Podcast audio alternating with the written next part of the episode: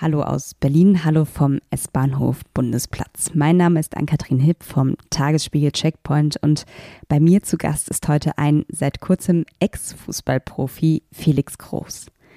Felix Groß war 13 Jahre lang im Spitzensport aktiv, hat für Hansa Rostock, Eintracht Braunschweig und Werder Bremen gespielt und 2019 mit Union Berlin den Aufstieg in die erste Bundesliga vollbracht. Im Sommer hat er sich mit gerade mal 30 Jahren entschieden, seine aktive Karriere zu beenden. Aktuell hospitiert er in der Jugendabteilung von Union und was danach kommt, hält er sich erstmal offen. Im Podcast haben wir über Felix Kindheit gesprochen, in der sich wirklich alles um den Ball gedreht hat. Wir haben über die Beziehung zu seinem Weltmeisterbruder Toni gesprochen, über Druck im Leistungssport, den körperlichen und seelischen Verschleiß, den die letzten Jahre hinterlassen haben und über die Frage, warum sich all das für ihn trotzdem zu 100 Prozent gelohnt hat. Außerdem Thema das viele Geld in der Fußballwelt, ein Zitat von Günter Netzer, Felix Liebe zu Union Berlin und auch die Liebe zu seiner Familie. Felix hat ein bisschen von seinem Papa sein erzählt, von seinem Opa, bei dem er gerade zum ersten Mal seit 15 Jahren wieder auf dem Geburtstag war und von seiner Frau, die, wie er sagt, ganz schön viel zurückgesteckt hat, damit er seinen Traum leben konnte. All das und noch viel mehr hört ihr jetzt in einer Schienenersatzverkehr bedingten verlängerten Runde Berlin. Los geht's. Eine Runde Berlin, der Ringbahn-Podcast vom Tagesspiegel Checkpoint. Dann gehen wir Einer mal hier rein. Ist es in Ordnung, wenn wir uns hier zusetzen? So, alles ablegen. Können wir noch ein paar Gäste hier mit einladen? Ja, schön umzingelt, oh Gott. Ja, schön, dass es geklappt hat. Es war so mega spontan. Ich habe dir gestern geschrieben, du hast gesagt, heute geht. Ähm, ich freue mich. Ja, spontan ist immer am coolsten, so egal was man macht. Ob man jetzt Podcast aufnimmt oder auf eine Feier geht. Spontan ist immer am besten. Ja, du ich warst gestern, gestern Nacht, warst du. War das eine spontane Feier? Ja, man hört es vielleicht und meine Stimme ist noch ein bisschen äh, anders als sonst, aber ja, ich war auf einem Geburtstag, wo ich nicht mal wusste, wer Geburtstag hat. Von daher war eine gute Party. Wie viele Leute waren da so?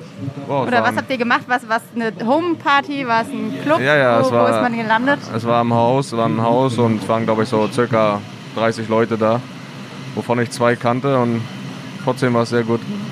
Das ist wahrscheinlich was, was du so in deinem Leben noch gar nicht so oft hattest, diese spontanen Hauspartys, ja. oder? Ja, total. Also ich bin ja jetzt auch dadurch, dass ich keine Festanstellung war, bin ich irgendwo frei und kann frei entscheiden. Und da ich auch am Wochenende jetzt nicht mehr so fit sein muss, kann ich dann halt auch am Freitagabend mal spontan auf eine Party gehen.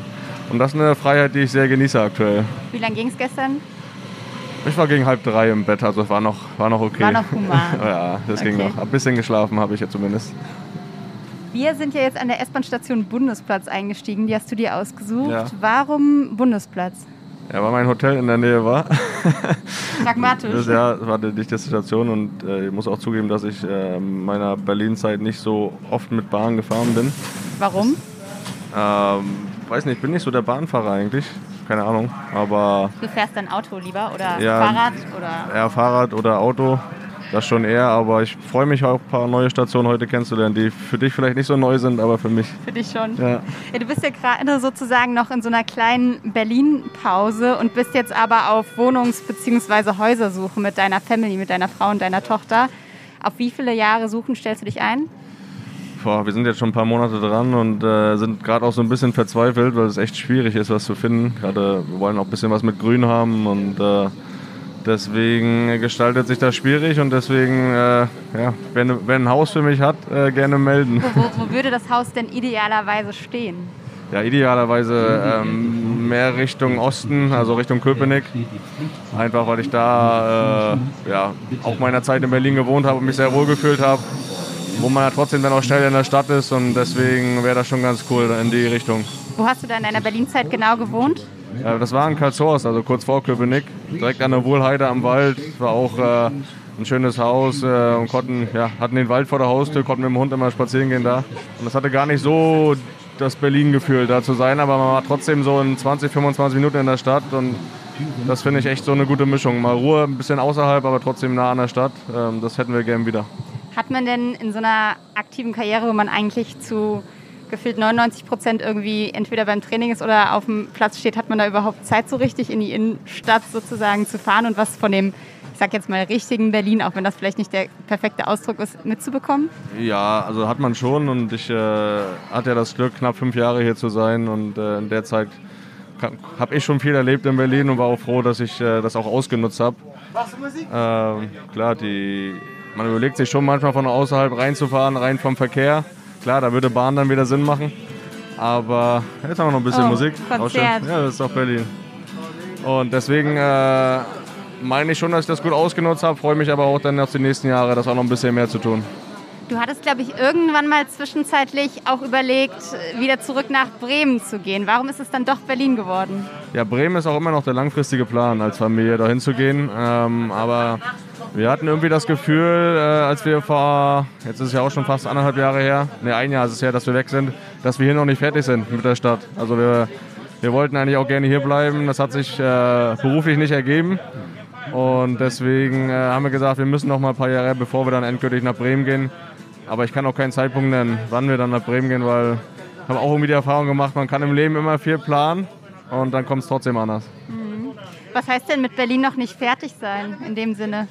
Ja, was gerade schon gesagt haben, also m, die Stadt hat ja so viel zu bieten, dass man das Gefühl hatte, man hat noch gar nicht alles gesehen und alles gemacht. Und wir haben auch viele Freunde hier, das ist natürlich auch ein Grund. Und wir haben uns super wohl gefühlt in den viereinhalb Jahren, wo wir hier waren. Deswegen, bevor es dann endgültig Bremen wird, wollen wir das nochmal so ein paar Jahre haben, einfach die Stadt genießen, äh, die Möglichkeiten, die es hier gibt. Ich fürchte, dass, es auch so sein könnte, dass man dann sagt, ach, es ist so schön wir bleiben hier. Aber der aktuelle Plan ist auf jeden Fall noch zu 100 Prozent, dass wir dann irgendwann nach Bremen zurückgehen. Was glaubst du denn, was kann Berlin, was Bremen nicht kann? Ja, die Vielfalt, ne? also rein vom, von der Freizeitgestaltung, wenn du auf Konzerte gehst, die Angebote, die du hast. Ähm, ja, das verrückte Leben auch, so jetzt auch hier, wenn wir Bahn fahren, ich glaube, du brauchst nur 10 Minuten Bahn fahren, du hast jede Art von Mensch gesehen.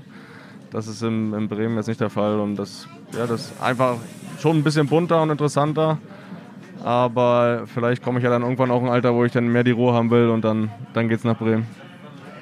Wenn wir über Wohnungssuche sprechen, in Berlin ist ja jetzt auch dieses Enteignungsthema so eine große Sache. Hast du da eine Meinung zu? Bist du dafür oder dagegen? Ja, Enteignung finde ich immer schwierig, ehrlich gesagt. Also ich äh, kann, also ich kann ja auch sagen, ich habe in Berlin auch eine Wohnung gekauft vor auch schon wieder jetzt fünf, sechs Jahre her. Äh, war auch eine gute Entscheidung, auch wenn es sehr teuer war, aber nicht, nichts im Vergleich zu heute. Deswegen äh, ja, halte ich jetzt nicht unbedingt von einer Enteignung. Wir haben immer so ein Spiel bei unserem Podcast, das heißt, Eine Station Entscheidungen. ich würde dir jetzt immer zwei Begriffe geben, du musst dich für einen entscheiden, gibt keinen Joker. Alles klar. Haus besitzen oder Haus besetzen? Besitzen. Berghain oder Teufelsberg? Ich war noch nicht im Berghain, deswegen muss ich Teufelsberg sagen. Couch oder Club? Äh, Bar. Es gibt keinen Joker, ne? Na, Dann, ich bin nicht mehr so Club, die Zeit ist irgendwie vorbei. Ich- Also dann lieber auf der Couch. Wannsee oder Ostsee? Ostsee. Warm oder Kaltduscher? Kalt. Jeans oder Jogginghose? Jogginghose. Stehplatz oder Loge? Stehplatz. Die Zeit oder der Kicker? Kicker. Spielidee oder Motivation? Motivation. Sieg 1 zu 0 oder 4 zu 4 unentschieden? Sieg 1 zu 0. 6 oder 8? 8. Freistoß oder Elfmeter? Freistoß. Das ging schnell. Union oder Werder? Das möchte ich nicht beantworten. Eine, komm, einfach eine Herzensantwort. Ja gut, wir sind ja in Berlin, da muss ich jetzt Union sagen. Union oder Real? Union. Toni oder Cristiano? Ja, Toni. Porsche oder Passat? Porsche. Playstation oder Xbox? Playstation. Laut oder leise? Leise. Mama oder Papakind? Boah, nichts von beiden. Kann ich gar nicht, würde ich mich jetzt nicht auf eine Seite schlagen wollen. Aber wenn meine Tochter das die Frage äh, bekommen würde, dann sollte sie Papa sagen. Na gut, lassen wir das mal so gut durchgehen. Und äh, die letzte Sache, Kopf oder Bauch? äh, Bauch. Du hast ja jetzt deine Fußballkarriere nach, ich glaube, 25 Jahre, 13 Jahre im Profisport beendet. War das eine Kopf- oder eine Bauchentscheidung? Das war eine Mischung aus beiden, weil ich äh, schon nach, nach einem Gefühl gegangen bin mit der Entscheidung, dass ich irgendwie äh, nicht mehr so 100% glücklich damit bin und nicht mehr den Spaß habe. Deswegen äh, hatte ich nicht mehr auch die Begeisterung, auch dann die Zeit oder das zu investieren, was nötig ist, um Leistung zu bringen. Und deswegen war es vom Gefühl her für mich äh, sozusagen äh, ja, ne, eher dann eine Bauchentscheidung, das, das richtige Gefühl. Und es hat drei Monate, ist es jetzt her und ich habe es noch keinen Tag bereut.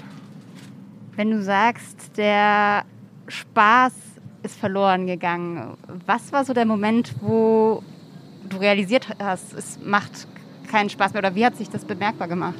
Ja, äh, es hat sich leider alles so ein bisschen entwickelt, dass es äh, nicht mehr rein um den Fußball äh, auf dem Platz geht. Es, äh, das Fußballspielen, trainieren, Leistung bringen, fertig. Es, war, es wurde immer mehr, dass es zu viel auch drumherum Geschichten gab, die auf einmal wichtiger erschienen sind.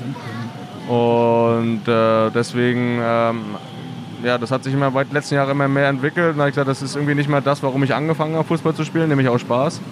Was, mein, was meinst du mit drumherum Geschichten, die sich entwickelt ja, haben? Äh, Sachen, die äh, was, auch was viel so ähm, betrifft. Äh, ja, mit der Presse, das ist jetzt gar nicht negativ gemeint, aber ähm, man muss Sachen erklären, die eigentlich gar nicht zu erklären sind oder die nötig sind zu erklären und es wird viel nach Sensationen gesucht äh, drumherum, äh, wo eigentlich keine sind. Es wird, werden dann auch viele Un Unwahrheiten geschrieben und das hat mich dann immer schon ein bisschen genervt, dass eigentlich wollte ich nur Fußball spielen. Ich wollte auf dem Platz äh, ein bisschen kicken und äh, Spaß haben, auch dann mit den Fans.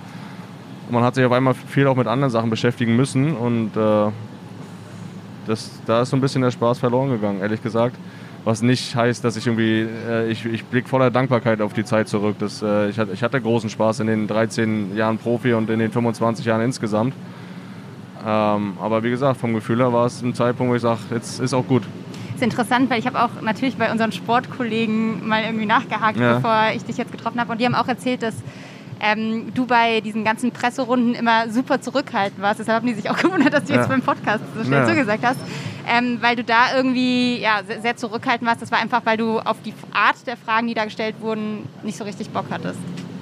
Ja, die Art ist im Endeffekt war es ja auch viel immer das Gleiche, aber man, es war das Problem, ich, ich bin eigentlich jemand, der gerne ehrlich ist und auch das sagt, was er denkt und das ist leider auch ja so ein bisschen verloren gegangen, dass es überhaupt möglich ist, das zu tun, weil du ja bei jedem Halbsatz äh, mittlerweile, den du nicht richtig formulierst und dass Leute ja auch dann äh, Sachen falsch verstehen wollen. Hast du ein ähm, Beispiel da parat? Boah, kann ich jetzt gar nicht so sagen, aber du bist, es wird ja immer kritisiert, dass Fußballer nicht mehr irgendwie klare Aussagen treffen oder nicht ihre Meinung sagen. Das ist aber einfach nur der Fall, weil du jedes Mal mit irgendeinem Shitstorm rechnen musst, äh, wenn du, wie gesagt, n, nur einen Halbsatz falsch formulierst, weil, weil die Leute danach suchen. Und deswegen ist man da halt zurückhaltender, wenn dann so Presserunden sind und erzählt dann halt auch oft das Gleiche. Klar, es wird auch oft das Gleiche gefragt, aber man kann dann nicht, auch nicht immer das sagen, was man denkt. Und das, das wollte ich irgendwie auch nicht mehr, weil das, äh, das passt dann auch irgendwie nicht zu mir. Ähm, und jetzt kann ich ja dann auch mal ohne irgendeine Festanstellung aktuell zusammen öfter meine Meinung auch so sagen, wie sie ist. Wozu würdest du denn rückblickend am liebsten noch deine Meinung loswerden, was du irgendwie während der Zeit unterdrückt hast oder nicht gesagt hast, weil du keinen Bock hast, hattest auf die Reaktion? Na, also, ähm, es geht ja immer dann auch um, um Kritik, die persönlich ist. So, das äh, auch äh, was in Artikeln ist oder auch von, von anderen Leuten wo man einfach äh, das runterschluckt, ne? wo man sagt, äh, es bringt jetzt nichts, darüber, sich darüber aufzuregen oder dem zu entgegnen, weil den Kampf verlierst du eh am Ende, weil dann wird es halt noch immer nur noch eine größere Geschichte, noch größere Geschichte. Und da würde man sich im Nachhinein vielleicht dann ähm, auch mehr wehren dagegen. Und da man, man schluckt halt viel runter, man äh, ja, nimmt dann halt mehr hin, weil man weiß, es macht keinen Sinn, sich dagegen zu wehren. Hast du deine Noten im Kicker immer gelesen? In, zum Anfang meiner Karriere ja, aber so die letzten fünf, sechs Jahre schon gar nicht mehr weil das auch was mit einem macht? Ja, also äh, früher war es wirklich so, dass der erste Blick da reinging. Und äh, klar will man irgendwie immer ein Feedback haben und wissen, wie die Leute einem sehen, aber ich habe dann irgendwann für mich auch gesagt, im Endeffekt, äh, ja, das sind ja Journalisten und keine Fußballexperten und die geben dir eine Note. Das heißt, äh, das ist ja immer auch dann eine Sache, wie der einzelne Journalist dich wahrnimmt und nicht wie alle dich wahrnehmen. Das heißt, es hat eigentlich gar keine Relevanz.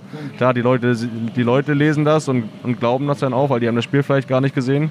Sagen, hier, der hat jetzt eine Note 5, der hat der schlecht gespielt, aber am Ende kann es auch sein, dass es sachlich betrachtet vielleicht auch eine 2,5 oder eine 3 war, aber vielleicht mag der Reporter dich auch nicht, mag deine Spielweise nicht und der entscheidet aber die Note und das sehen halt die Leute. Und Deswegen hat das eigentlich für mich irgendwann keine Relevanz mehr gehabt. Und ich habe den Kicker, ehrlich gesagt, auch nicht, nicht, nur wegen den Noten, auch so die letzten fünf, sechs Jahre nicht mehr gelesen. Hm. Das hat ja die, diese ganzen Geschichten, das hat ja auch alles immer irgendwie so mit Druck einfach zu tun, mhm. diese ganze Geschichte. Man muss irgendwie dem allen irgendwie standhalten, dem eigenen Druck, dem anderen Druck. Würdest du sagen, ich glaube, du hattest auch jetzt, nachdem du ähm, deine, deinen Rücktritt bekannt gegeben hast, gesagt, du, du hast immer versucht, diesem Druck standzuhalten. Wodurch ist bei dir der größte entstanden? War das was, was in dir selber war oder war das was, was von außen kam? Ja, Im Endeffekt ist ja immer der Leistungsdruck und äh, es ist immer viel gesagt, ja, wir trainiert ja nur einmal am Tag und dann habt ihr genug frei und so, aber du lebst ja 24 Stunden dafür. Das heißt, äh, bei jeder Kleinigkeit, die du auch im Alltag machst, äh, überlegst du schon, mache ich das, jetzt mache ich das nicht. Was, was zum Beispiel sind Dinge, die du dann nicht gemacht hast? Ja, ganz oft so war es bei mir so, äh, dass ich ab drei Tage vor dem Spiel auch gar nicht mehr rausgegangen bin. So, das war vielleicht auch, ist jetzt vielleicht nicht unbedingt, war ja kein Muss, aber ich hatte immer das Gefühl, wenn ich jetzt rausgehe, dann habe ich, verliere ich die Konzentration fürs Spiel, was in drei Tagen ist. Also die Wohnung oder das Haus gar nicht mehr verlassen? Ja, zum Spazierengehen mit dem Hund oder so, klar, aber das hat sich zum Ende der Karriere auch gebessert, da wo ich dann auch so ein bisschen entspannter, aber du hast halt trotzdem 24 Stunden am Tag quasi auch in der Woche darauf hingearbeitet, um, äh, hingearbeitet, um am Wochenende für Spiel fit zu sein. Und das heißt, äh, ja, du hast es immer im Kopf und da entsteht irgendwann auch mal so eine Schwere und das, das fühlt sich dann wie Druck an. Ging es dir gut damit? Ja, total. Ich, ich, es hört sich auch immer jetzt so negativ an. Man hat das ja auch gerne gemacht. Also wenn man das nicht gerne gemacht hat, dann hätte man es auch nicht gut gemacht und dann hätte es auch nicht 13 Jahre angehalten im Profifußball, das ist auch klar. Aber ähm, das hat dann ja auch irgendwo Spuren hinterlassen. Das hat dann schon auch Kraft gekostet und äh, deswegen habe ich auch gesagt, als ich zurückgetreten bin, habe ich auch ein Gefühl von Erleichterung gespürt. Hm. Ich glaube, dein Bruder hat mal gesagt, dass er selbst keine Selbstzweifel kennt, mhm. was ich einen krassen Satz fand. Mhm. Würdest du es von dir auch sagen? Nee, also da sind wir komplett unterschiedlich. Äh, da ist er ein Phänomen auch. Also auch was unsere, das kann man auch nicht sagen, dass er es irgendwie von, von Vaterseite oder von Mutterseite hat. Das weiß nicht, wie er das gemacht hat. Aber, aber glaubst du, es stimmt, wenn er das ja, so sagt? Ja, ja, ja. ich kenne ihn gut genug, dass ich weiß, dass es stimmt. Der, äh, das, das, wirkt dann für viele Leute, die ihn dann halt nicht so gut kennen, äh, auch manchmal dann arrogant und äh, Trotzdem weiß ich aber, wie er ist einfach so, dass er seiner eigenen Stärke vertraut, egal in welcher Situation. Und das äh, hat ihn ja auch dahin gebracht. Das ist, war schon ein Phänomen und das haben auch nicht viele Leute, weil ich habe ja wirklich mit vielen Leuten auch zusammengespielt. Das habe ich so bei keinem anderen gesehen. Und wenn du das mit dir vergleichst, wie ist das bei dir dann innen drin? Ja, ich glaube, ich habe mir einfach äh, das dann auch mehr zu Herzen genommen, wenn es mal nicht so gut lief, wenn ich ein schlechtes Spiel gemacht habe. Und das hat sich dann natürlich auch auf die Trainingswoche ausgewirkt, dann vielleicht auch auf die Spiele danach. Und bei Toni war es eigentlich immer so, dass er, wenn er mal ein Spiel hatte, was nicht so gut war, meistens so, dass er die nächsten drei Spiele dann richtig, richtig gut gespielt hat. Einfach weil er, wie gesagt, das war jetzt irgendwann mal eine Ausnahme, dass ich schlecht gespielt habe. Mich hat das halt dann Tage später immer noch beschäftigt. Wie oft standest du auf dem Platz, obwohl du eigentlich nicht gekonnt hättest? das war gar nicht der Fall. Nee? Nee, also, das, also so, so weit war ich nie. Also das, das wäre übertrieben zu sagen. Also klar, wenn du halt eine Phase hast, wo du, wo du nicht so gut drauf bist, wo du ja, nicht so gut in Form bist, dann fällt es manchmal schwerer, auf den Platz zu gehen, weil dann denkst du ja heute nicht schon wieder ein schlechtes Spiel und so, aber ähm, das war nie, es gab nie die Situation, wo ich sage, ich kann heute nicht spielen, weil, ich, weil, weil mir der Druck zu groß ist oder ich, ich mich dahingehend nicht gut fühle. Hm. Ist das denn in den Vereinen, ich meine, so dieses mentale Gesundheit im Profisport ist was, was irgendwie immer wieder aufploppt. Meistens sind es irgendwie Spieler nach ihrem Karriereende, ehrlich ja. gesagt, die drüber sprechen. Per Mertesacker zum Beispiel ja. war ja auch ein Beispiel. Ist das was, was im Sport selbst ein Thema ist? Also wenn wir uns jetzt zum Beispiel, weiß ich nicht, Union angucken, ja. ist das in eurem Profi-Alltag ein Thema gewesen? Ja, total. Im Endeffekt äh, glaube ich, dass wir da viel aus dem Ausland lernen können. Glaube ich, gerade in den USA äh, sind, wird es auch ein Thema, das, wo sehr offen mit umgegangen ist oder wird. Ähm, ich tue mich da ein bisschen schwer, im Mannschaftssport zu sagen, äh, wir stellen äh, Mentaltrainer an oder einen Psychologen, einfach weil du, du wirst nie eine ganze Gruppe ähm, quasi äh, therapieren, sage ich jetzt mal in Anführungsstrichen. Äh, das ist, glaube ich, so eine individuelle Geschichte. Und im Endeffekt ist ja jeder alt genug, auch im Profibereich, jeder Spieler zu sagen, ich nehme mir diese Hilfe individuell. Klar, der Verein sollte schon das Angebot schaffen, das zu unterstützen, aber du wirst nie eine ganze Gruppe irgendwie äh, als Mentaltrainer trainieren. Das glaube ich macht keinen Sinn, weil jeder nimmt das ja auch unterschiedlich wahr und auf und braucht das oder braucht es nicht. Gibt es bei Union, ich weiß das gar nicht, gab es da sowas, gibt es da sowas wie einen Mentaltrainer Trainer oder irgendwelche Angebote in die Richtung? Also ich weiß, dass wenn ein Spieler auf den Verein zugeht, dass der da, dabei unterstützt würde. So, äh, es ist aber, glaube ich, keiner, auch aktuell nicht fest angestellt, der das macht. Ähm, aber die Unterstützung von den Vereinen ist dann schon da, wenn jemand, wenn ein Spieler aktiv dann auch darauf, auf, auf dieses Thema zugeht. Hattest du da jemals Support? Ähm, nee, also es gab immer mal vereinzelt äh, Sachen, die ich gemacht habe, äh, was jetzt gar nicht unbedingt mit mental zu tun hat, das wäre auch so ein bisschen so kognitives Training nennt sich das, äh, wo du äh, schon auch versuchst, den Kopf halt auf andere Sachen zu richten, also nicht halt äh, nur ganze Zeit am Fußball, dass du auch deinen Alltag so ein bisschen umstrukturierst. Aber ich hatte nie jemanden, der mich äh, fest begleitet hat, irgendwie jahrelang oder so, das nicht. Sondern quasi immer eher so von Fall zu Fall, wenn es gerade irgendwie Genau. nicht, es nicht war so auch mal so, dass mal so ein Mentaltrainer da war. Es aber oft so, habe ich es erlebt, dann wenn es nicht so gut lief in der Mannschaft, dann kam mal jemand, hat dann viel Vortrag gehalten. Was wurde dann gesagt? Hey Jungs, ihr Ja, es waren immer so verschiedene Aktionen dann auch. äh, Wie gesagt, Vorträge, die dann irgendwelche Sachen visuell auch dargestellt haben und so. Aber das, das ist ja, was ich meine. Also das hat dann vielleicht ein, zwei Leuten in, in der Mannschaft geholfen, die anderen haben gesagt, brauche ich nicht. So. Und deswegen ist es für mich eher so eine individuelle Geschichte. Okay. Ähm, wir müssen vielleicht einmal kurz unterbrechen Ja. und auf ein anderes Thema, weil wir jetzt hier gerade so über die Spree fahren. Ja.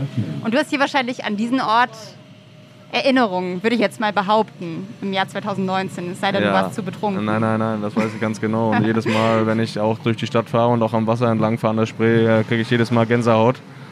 Äh, Aber das ist, äh, ist ja das ist eine Geschichte, die ich nie vergessen werde. Die, die Feier nach dem Aufstieg. An dem Tag hatte man das Gefühl, die Stadt gehört uns. So. Und dieses Gefühl kommt irgendwie auch immer wieder, wenn ich durch die Stadt fahre, gerade an der Spree entlang, wo wirklich an jeder Brücke die, die Fans standen mit, äh, mit Pyro, mit, mit Gesängen. Und äh, als wir dann am Rathaus angekommen sind in Köpenick, einfach so ein rotes Meer und das war ein Tag, wie gesagt, wenn ich darüber, wenn ich darüber nachdenke, kriege ich Gänsehaut und wenn ich auch hier durch die Stadt äh, fahre, dann erinnere ich mich auch immer wieder an die Bilder. Wenn du dich an den Moment des Abpfiffs erinnerst, das war ja damals dann in der Relegation, was wahrscheinlich auch, apropos Druck, äh, auch Ja, nochmal ein ja. massiver Druck war. Was sind so die ersten Gedanken? Der Schiri pfeift ab. Was, ist, was ist, schießt einmal als erstes in den Kopf? Gar, gar- gar nichts. Also das kann man, also das, das ist unmöglich äh, mit Worten zu beschreiben. Das, das geht nicht. Also das, äh, dieses Gefühl, das kann man, kann man nicht beschreiben, weil das, das muss man irgendwie erlebt haben, einfach, um, um das nachzuvollziehen.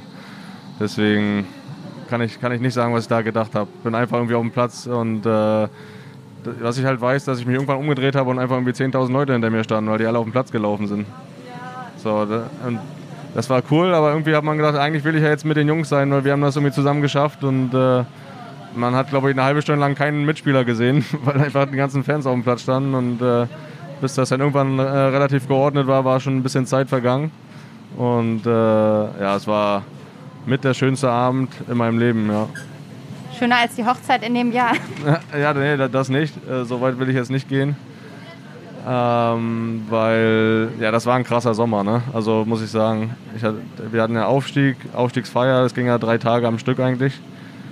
Dann äh, hatte ich vier Tage später meinen Junggesellenabschied an dem Wochenende und dann eine Woche später die Hochzeit. Also, äh, dass, ich da, dass ich das überlebt habe, ging, glaube ich, nur mit dem Adrenalin, was seit dem Abpfiff da war.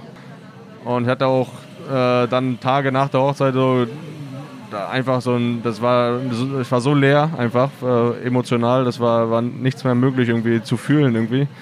Wir sind auch mit der Familie nach, nach Sylt gefahren, dann einfach ans Meer, einfach Ruhe, gar nichts sehen, gar nichts hören, einfach da sein und das war echt ein krasser Sommer. Also das war auf jeden Fall Sommer 2019 der schönste Sommer in meinem Leben. Und ich glaube, also klar, äh, letztes Jahr im Sommer ist meine Tochter geboren. Das ist äh, auch, das ist eigentlich der schönste Tag meines Lebens. Aber der schönste Sommer meines Lebens war 2019. Ich glaube, es wird auch schwer, das noch zu überbieten. Wenn du dich daran erinnerst, so, es war dann irgendwie erstmal dieses absolute riesen Emotionsfeuerwerk. Wer war so der erste Mensch von deinen Vertrauten, die jetzt nicht gerade die Spieler oder die Ja. tausenden Fans auf dem Platz waren, mit dem du darüber gesprochen hast, sprechen konntest, die Emotionen teilen konntest? Ja, das war meine Frau, weil die, ich bin dann irgendwann nach ein paar Minuten, ich wusste ja, wo sie sitzt äh, auf der Tribüne und dadurch, dass alle Fans ja auf, auf den Platz gelaufen sind, War da äh, der Weg frei?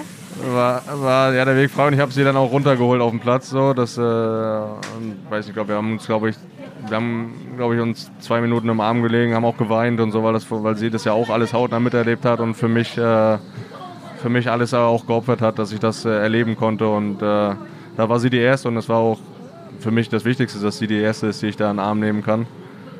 Und äh, das war ja ein weiterer schöner Moment. Das gibt es auch auf Video irgendwo. Ich habe irgendwie ein Video davon. Das müsste irgendwann mal rauskramen wieder. Wenn du sagst, sie hat alles für dich geopfert, was hat sie für dich geopfert?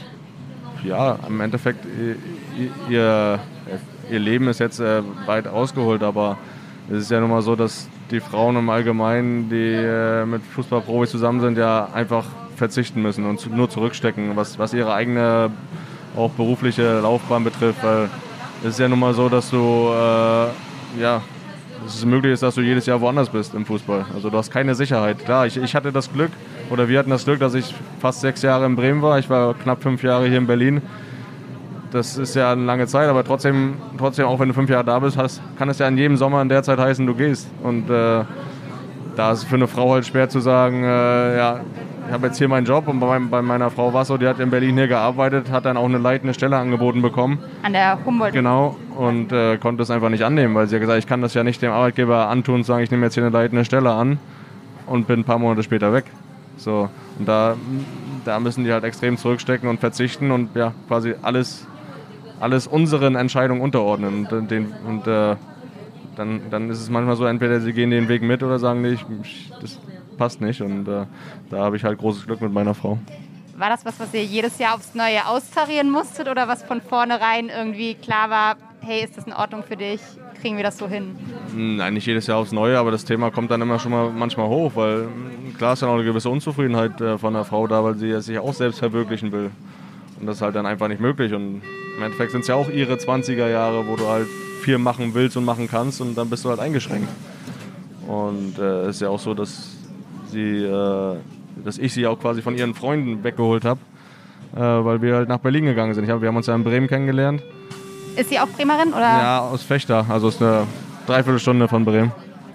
Und ich habe sie ja quasi von ihrem Zuhause auch weggeholt, weil ich halt nach Berlin gegangen bin und so. Und das hat sie halt ohne, ohne zu überlegen auch mitgemacht, keine Frage. Aber rein was so ihre per, äh, persönlich-berufliche äh, Laufbahn betrifft, hat sie eigentlich gar keine Chance gehabt, sich da groß weiterzuentwickeln. Und das da, klar, da hat man auch ein schlechtes Gewissen, das ist keine Frage. Es ist ja da, es steht ja im Raum, nur es ist leider irgendwie unmöglich, das zu ändern in der Phase, wo ich äh, gespielt habe.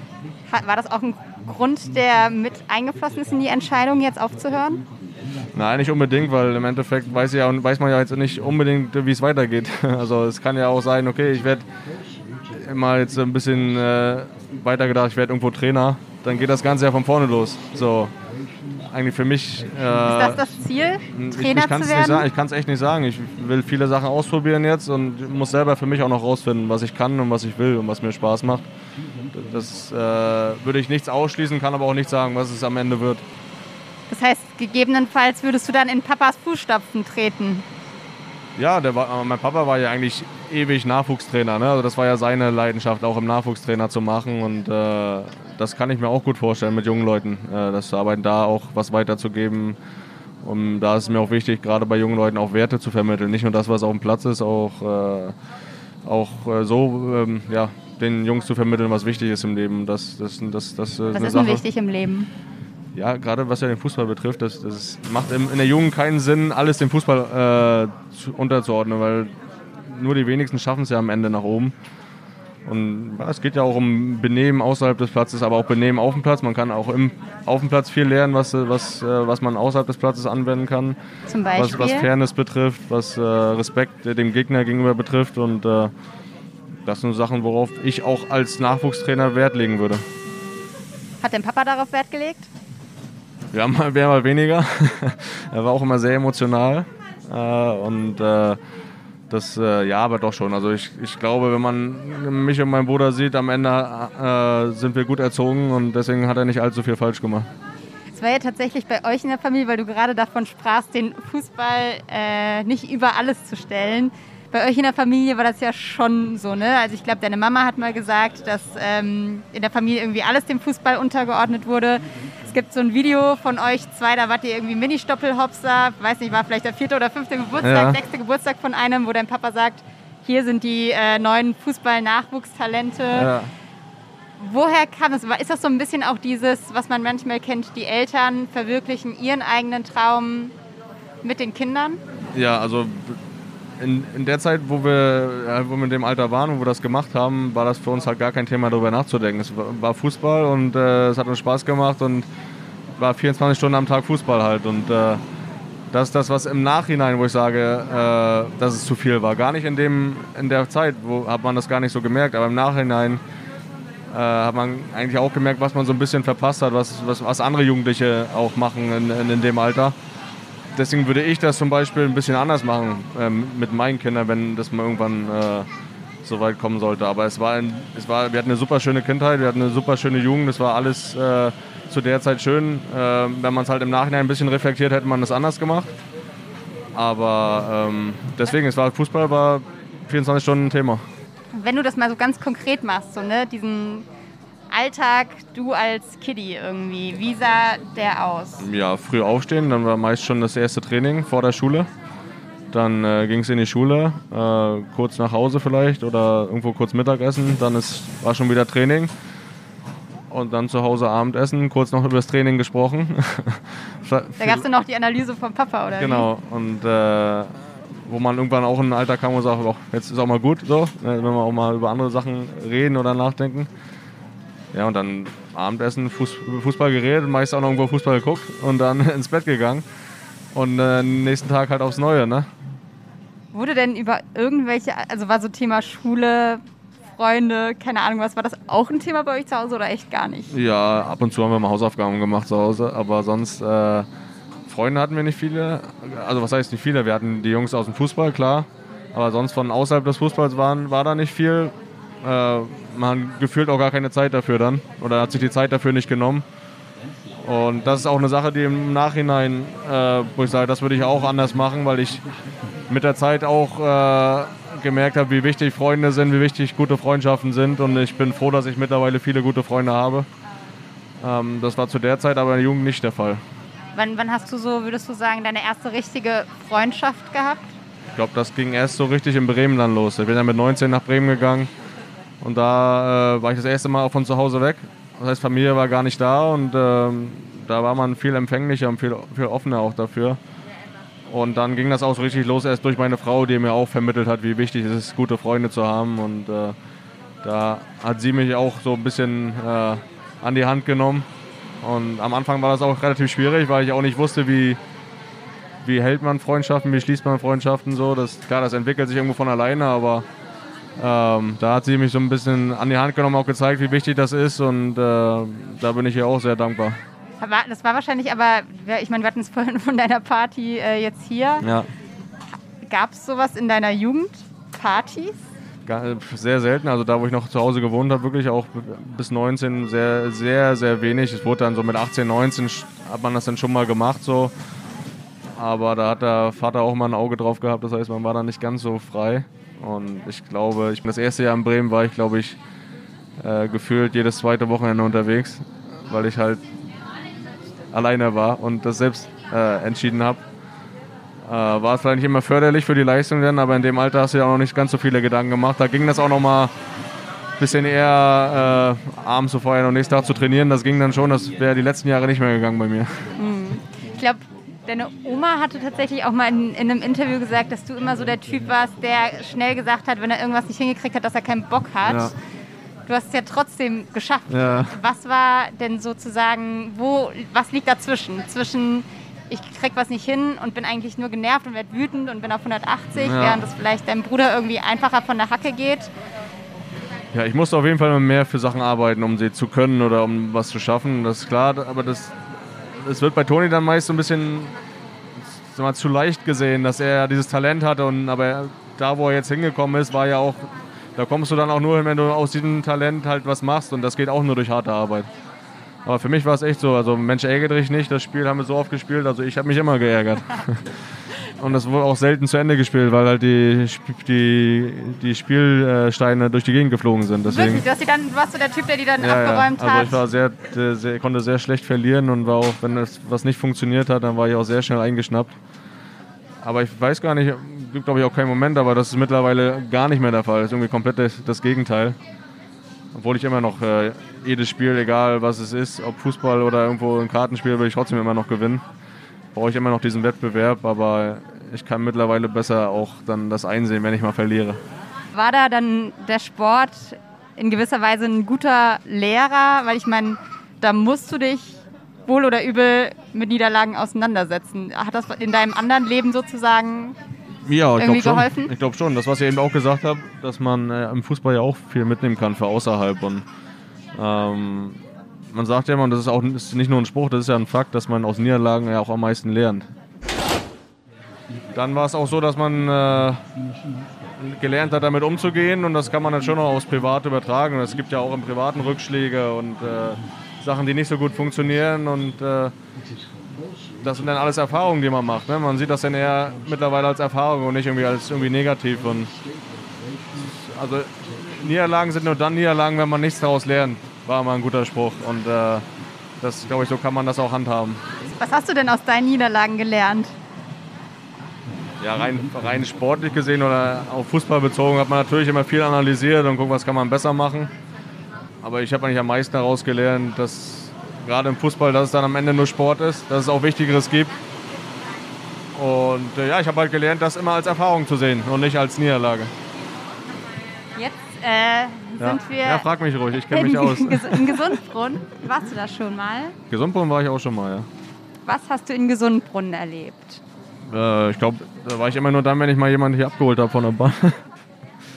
Lass mal, jetzt müssen wir einmal gucken, wo wir lang müssen. Ich glaube, wir müssen da vorne runter. Wo ich hier gerade so den Hund sehe, ihr habt auch einen Wir haben einen Hund, ja, einen Golden Retriever. Wie lange schon? Der ist jetzt sechs. Wir haben ihn mit acht Wochen bekommen. Und es Also sechs Jahre.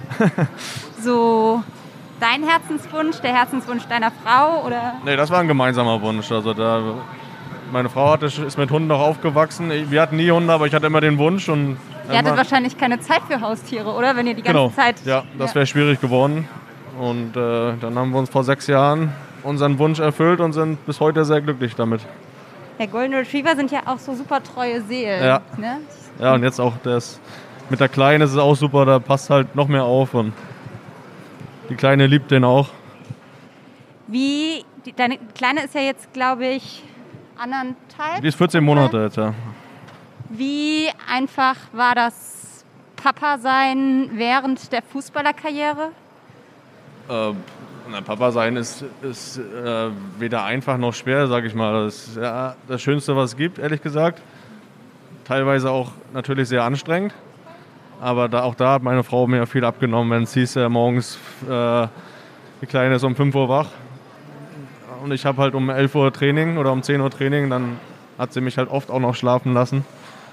Und äh, es, war, es war nicht schwierig, es war es, ja, es war einfach es ist schön und äh, das Beste, was es gibt. Deswegen würde ich da nie irgendwas Negatives drüber sagen. Aber natürlich, äh, das Einzige, was ich gelernt habe, dass Schlafmangel auf jeden Fall eine Foltermethode ist. Ähm, Für mich zumindest. Hast du denn das Gefühl, du hast was verpasst dadurch, dass du so viel unterwegs warst in diesen anderthalb Jahren von ihr knapp?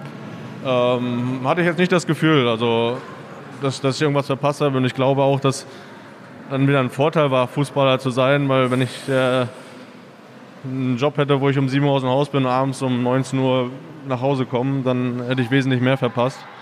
Äh, so war ich dann natürlich äh, am Wochenende mal unterwegs, aber das, äh, das war da eher ein Vorteil zu sein, Fußballer zu sein. Was, bei der Geburt warst du aber dabei? Bei der Geburt war ich dabei. Da war ich auch zu dem Zeitpunkt, Gott sei Dank, will man sagen, äh, vertragslos und hatte da sehr viel Zeit für. Und das war, ja, wie gesagt, es war der schönste Tag in meinem Leben. Oder die schönste Nacht, weil das ging die ganze Nacht. Oh je. ähm, aber das, das war das, ja, eine großartige Erfahrung, auch dabei zu sein. Und das hat, äh, also ich habe Frauen immer respektiert, aber als ich da meine Frau gesehen habe, was sie da geleistet hat, habe ich noch mal äh, noch, noch mehr Respekt für die Frauen bekommen. Das würden wir Männer nicht hinkriegen. Wie heißt die Kleine? Paula, Lass mal gleich weitermachen. Ich überlege nur gerade, wo müssen wir hin? Da?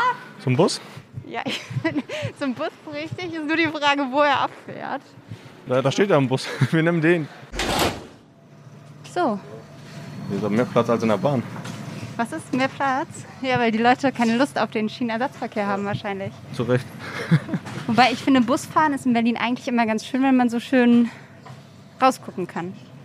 Hattest du das nicht als Kind, dass du vorne oben sitzen wolltest oder sowas? In, oder generell vorne sitzen wolltest in diesen Bussen? Wir sind auch wenig Bus gefahren, ehrlich gesagt. Ich habe auch solche Sachen habe ich auch echt vergessen, muss ich sagen. Was, wann war eigentlich dein erstes Mal in Berlin? Wart ihr mal auf Klassenfahrt hier oder so? Boah, das ist auch, weiß ich, ja, ich glaube schon, das war irgendwie mal so ein, nicht, gar nicht mal Klassenfahrt, das war nur ein, so ein, so ein Tagesausflug oder so mit der Schule. Und ich äh, war auch danach irgendwie in Anschluss einmal, hab mal hier gespielt und so Auswärtsspiele gehabt und auch so einfach mal zwei Tage da gewesen, aber ich habe mir dann immer gedacht, ich, die Stadt ist nicht schön, ich will hier nicht leben. also hier würde ich nicht leben wollen so. Und dann hat sich halt äh, im Fußball ergeben, dass ich hierher gezogen bin und äh, ja, jetzt kommen wir wieder her. Also das, äh, so lieber auf den zehnten Blick. Ja, das ging dann, als ich, als wir hier fest hier waren, ging das sehr schnell. Also da habe ich mich sehr schnell hier wohlgefühlt. Und äh, jetzt, äh, dann wollten wir gar nicht mehr weg und jetzt kommen wir wieder. Also es, äh, Berlin hat sich, das hat sich für mich äh, komplett gedreht. Also ich lebe sehr gerne hier. Wenn wir noch mal drei Takte über Union sprechen. Ja, gerne. Und ähm, du bist jetzt auch nachdem du von Union weg bist, du warst ja insgesamt viereinhalb Jahre, glaube ich, da, davon zwei Jahre Kapitän. Ähm, du bist jetzt auch noch manchmal auf Spielen auf der Tribüne, habe ich mir zumindest erzählen lassen von Menschen, die dich gesehen haben ja, wollen. Ja, wenn man wieder darf, ne? Äh, ich war jetzt bei, in dieser Saison bei einem Spiel da und werde auch in Zukunft mit Sicherheit öfter da sein. Ja. Ist es ein komisches Gefühl, dann oben auf der Tribüne zu sitzen, zu sehen, wie da vielleicht noch die Ex-Kollegen irgendwie spielen und man selbst kann nicht mehr mitmischen? Also eigentlich gar nicht. Also ich, ich hatte ja mal, jetzt, wo ich aufgehört habe, habe ich mir gesagt, ja, ich habe es noch keinen Tag bereut und hatte dann so das Gefühl, vielleicht, wenn, es wieder losgeht, die Saison und die Spiele wieder sind und ich mir die anschaue, dass ich dann das Gefühl entwickle, oh, schade, dass ich nicht mehr dabei bin. Hatte ich bis jetzt aber auch noch nicht. Das Einzige war, ich war ja beim äh, Rückspiel ähm, in den Playoffs zur Conference League, war ich ja im Fernsehen als Experte dabei und war halt quasi unten am Spielfeldrand. Und habe halt nach dem Spiel haben die halt da, äh, wie sie mit den Fans gefeiert haben. Diese Momente, da habe ich das erste Mal gedacht, das, das würde ich auch schon noch mal gerne mitmachen. Aber für mich, ich habe ich hab damit abgeschlossen, ehrlich gesagt. Ich bin, bin sehr froh, das auch dann jetzt von außen zu betrachten und freue mich jedes Mal, wenn ich dann irgendwo im Stadion mir die Spiele angucken kann. Würdest du sagen, so im Nachhinein, wenn man deine Zeit bei Union betrachtet, wie hast du das selbst erlebt? Ich meine, du warst irgendwie zwischendurch der krass gefeierte Held, der Aufstiegsheld mit und danach warst du dann irgendwie in der ersten Liga, Union ist mit durchgestartet. Bei dir war es dann so ein Wechselbad, irgendwie mal auf dem Platz, mal auf der Bank. Ähm, wie hast du diese Zeit irgendwie damals erlebt? Hat das ich habe es total genossen, die Saison. Äh, ich habe auch immer gesagt, ich mache äh, ich mache dann lieber zwei Bundesligaspiele für Union als in dieser Saison 34 Spiele für einen anderen Verein. Weil das so besonders. Warum? Weil, das, ja, weil wir halt hier Geschichte geschrieben haben. Wir sind das erste Mal mit dem Verein in die Bundesliga aufgestiegen. Und dann will man diese Saison auch miterleben, diese erste Bundesliga-Saison in der Geschichte von dem Verein. Und äh, da ist jede Minute, die du auf dem Platz stehst, äh, total wertvoll. Und äh, deswegen habe ich da jede einzelne Minute genossen, äh, ob ich jetzt gespielt habe oder auf der Bank gesessen habe. Es war für mich eine ganz besondere Saison und dass wir da auch souverän äh, den Klassenhalt geschafft haben, war es war eine fast sportlich größere Leistung als aufzusteigen noch. Und ähm, ich, ich habe da jede einzelne Minute von den 15 Spielen, die ich dann gemacht habe, genossen und war konnte gar nicht irgendwie auch böse sein oder sauer sein, wenn ich nicht gespielt habe, weil es einfach so besonders war, die Saison mit dabei zu sein. Ist es denn tatsächlich so, dass das Teamgefühl auch so stark dort war, ist? Ja, total. Nicht nur die Mannschaft, alles, der ganze Verein, die Mitarbeiter, die Fans, das ganze Umfeld, das ist eine große Gemeinschaft und das behaupten ja viele Vereine von sich, dass sie eine große Familie sind. Aber hier wird es halt wirklich gelebt auch und nicht nur behauptet. Und ähm, das merkt jeder, der hierher kommt, glaube ich schon, äh, wenn man auch viele Spieler fragt, die neu hierher kommen, das merken die innerhalb von einer Woche, was es, dass es hier besonders ist. Glaubst du, man muss ein bestimmter Schlag Mensch sein, um dort zu spielen? Ja, es ist natürlich äh, das, das ja, glaube ich schon. Also man muss das schon so auch annehmen und dafür auch offen sein. Also es ist ja schon ein spezieller Verein, so mit, mit äh, auch Sichtweisen, die manchmal anders sind als, als von anderen und die vielleicht auch mal. anders gewohnt sind. Ja, ist immer schwierig. Es gibt ja diese ganzen Aktionen, die sie machen auch und äh, wenn du in der Vorbereitung bist, diese Nähe einfach zu den Leuten, zu den Fans. Äh, ich glaube, viele Vereine sind ja auch so, dass sie dich also auch von den eigenen Fans so ein bisschen abschotten Und hier wird halt komplett die Nähe zugelassen, weil man weiß, dass es nur gemeinsam geht hier. Und äh, deswegen, äh, ich weiß nicht, ob man ein gewisser Typ Mensch sein muss. Das ist, glaube ich, zu, zu hoch gegriffen, weil ich glaube, ähm, es wird jedem auch leicht gemacht, sich da einzufinden, weil, weil jedem auch geholfen wird. Egal, ob es dir gut oder schlecht geht, ja, da, da bist du nie alleine in dem Verein. Wobei ja schon dieser Verein, so, ne, also ich glaube, innen drin ist eine total enge Connection, sage ich jetzt so als Außenbetrachterin. Ja. Aber es ist ja schon so, dass dieser Verein sich im Gegensatz zu Hertha zum Beispiel, der sich jetzt irgendwie als Großstadtverein inszeniert, ja. gerne international sein will. Irgendwie jeder, der nach Berlin zieht, soll am besten Herthaner werden, ja. egal wo er herkommt. Ähm, dass Union eher so dieser Kiezclub äh, bleibt, irgendwie die Jungs aus Treptow-Köpenick. Ähm, dieses Abkapseln ich nenne es jetzt mal so, würdest du sagen, dass das zu so einer Stadt wie Berlin überhaupt so richtig passt? Ja, aber das ist auch nur von außen betrachtet. Ich glaube, wenn man das im Verein so sehen würde und da so diesen Anspruch hätte, dann wäre man jetzt auch nicht da, wo man ist. Also da ist dann schon auch alles sehr äh, ja, auf Leistung ausgerichtet, ist ja klar, sonst, sonst bringt es ja nichts.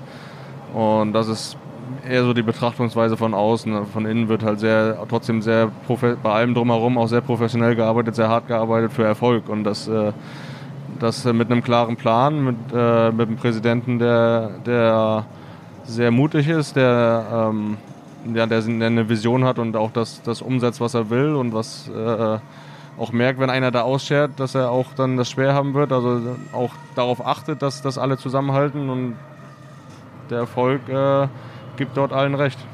Und kann jeder Unioner werden? Ja, es, wird, also, es wird jedem, jedem leicht gemacht. Also es ist äh, eigentlich leicht, Unioner zu werden und äh, auch leicht, Unioner zu bleiben dann. Bleibst du Unioner? Ja, total. Also du bist noch einer? Ja, das, das bin ich und werde ich auch immer sein. Wenn du dir so die Entwicklung seit dem Aufstieg anguckst, hast du das Gefühl, da hat sich auf der Gefühlsebene was verändert im Verein? Also ich, ich sag mal so, ich kann mal vielleicht kurz so zwei Takten, ich komme aus der Nähe von Mainz ja. und war so als Kind, Jugendliche irgendwie krasser Mainz 05-Fan, ja. habe da irgendwie die Nicht-Aufstiege mitbekommen, habe den Aufstieg mitbekommen, damals mit Klopp und so. Habe dann mitbekommen, wie sie irgendwie das größere Stadion bekommen haben, wie im Prinzip ein bisschen übertrieben, aber nach jeder Saison die Mannschaft fast einmal durchgewechselt ja. wurde, weil irgendwie die einen konnte man sich nicht mehr leisten, dann hat man sich günstig nach, also so ne, diese Kaderschmiede, die das dann irgendwie wurde. Die Stadien blieben leer und so dieses wir sind die Bruchwegleute, wir sind die 05er. Ja. Da, da, ist ganz, ganz, ganz viel ja. mit dem Aufstieg verloren gegangen. Ja, aber das, also das kann ich ja jetzt nur hier beurteilen und hier ist es aber nicht so. Im Endeffekt muss man ja auch mal sagen, Fußball sind ja nicht nur die Spieler. Es sind ja auch äh, die Mitarbeiter, die Fans, das ganze Umfeld. Oder ein Verein sind nicht nur die Spieler. Und das, und, äh, wenn man da das sieht, sind das ja immer noch Leute, die ewig schon dabei sind äh, drumherum dass Spieler ausgetauscht werden und dass es auch von Jahr zu Jahr neue Spieler gibt, die kommen und Spieler gibt, die gehen, das ist, ist nicht zu ändern. Also da, da braucht man auch nicht gegen ankämpfen. Ähm, aber der Verein ist der gleiche geblieben. Das wird auch immer so sein hier. Würdest du ein neues Stadion befürworten? Ein größeres? Ja, natürlich, weil du hast keine Chance. Du musst da konkurrenzfähig bleiben. Und äh, es ist ja im Endeffekt so, dass Union ein größeres Stadion auch locker voll kriegt. Und äh, dadurch ja dann auch mehr Geld verdient, äh, mehr Geld einnimmt. Und äh, das musst du, um auch konkurrenzfähig zu bleiben. Das ist, ist nun mal so. Und äh, trotzdem wird Union das hinkriegen, nicht, nicht ja, ihre Art und Weise zu ändern, nur weil sie ein größeres Stadion haben oder ihre Werte zu verlieren. Das wird nicht passieren. Nervt es dich manchmal, dass Geld auch die Fußballwelt regiert? Ist es dir manchmal too much? Also ist für mich schwer zu sagen, weil ich habe ja auch davon profitiert. So, ich habe ja auch äh, durch den Fußball viel Geld verdient und äh, ist einfach ein Fakt, dem, der nicht aufzuhalten ist, der jetzt natürlich Visi äh, nicht Vision, Dimensionen angenommen hat, die irgendwo nicht mehr nachzuvollziehen sind. Ähm, das ist leider so. Aber ich glaube, es ist trotzdem schwer dagegen anzukämpfen, weil das Geld wird sich leider durchsetzen am Ende. Aber du kannst verstehen, dass Leute das manchmal für verrückt halten? Ja, total. Also das, da sind ja Summen im Spiel, äh, die, die nicht nachzuvollziehen sind. Für, für mich auch. Also nicht, nicht nur auch für die Leute, die jetzt nicht in dem Geschäft sind, sondern auch für viele Spieler, wo ich sage, oder auch sagen kann, der, der eigentlich nur irgendwie durchschnittlich spielt, verdient trotzdem so ein Schweinegeld und äh, ja, alle, klar, alle profitieren dann davon finanziell. Die Frage ist, ob da halt viele Werte verloren gehen und das, das ist halt das, was ich auch von sein, dass halt viel halt außerhalb des Platzes äh, Themen sind. Auch dadurch, auch selbst verschuldet durch den Fußball, wo man sich ja quasi auch rechtfertigen muss dafür, dass man jetzt viel Geld verdient, weil halt so viel Geld in dem, in dem Geschäft drinsteckt. Aber das sagen, ja, es ist schwer aufzuhalten. Es, es, es, es wurde ja nicht aufgehalten. Es ist ja jetzt schon, wie gesagt, in Dimensionen, die nicht mehr normal sind und die auch nicht vernünftig sind. Ich habe nochmal nachgeguckt. Ich glaube, für deinen Bruder wurden damals, als er zu Real gegangen ist, war 2014, mhm. 25 Millionen Euro Ablöse bezahlt. Mhm. Das ist im Prinzip ein Witz eigentlich ja, im ja. Vergleich. Ist natürlich trotzdem eine wahnsinnige ja. Summe, wenn du den Satz beenden müsstest. 25 Millionen Euro sind. In dem Fall von Toni das Schnäppchen des Jahrhunderts. Und in der Nicht-Fußballwelt? Ja, weiß nicht, ob ich damit klarkommen würde, mit so einer Summe, was ich damit anfangen würde. Ob das, das weiß ich nicht. Wäre wär irgendwie zu viel. Ja, nein, was heißt zu viel? Also, wenn du mir jetzt sagst, ich, wenn du mir jetzt sagst, ich hätte jetzt im Lotto 25 Millionen gewinnen, dann nehme ich die natürlich.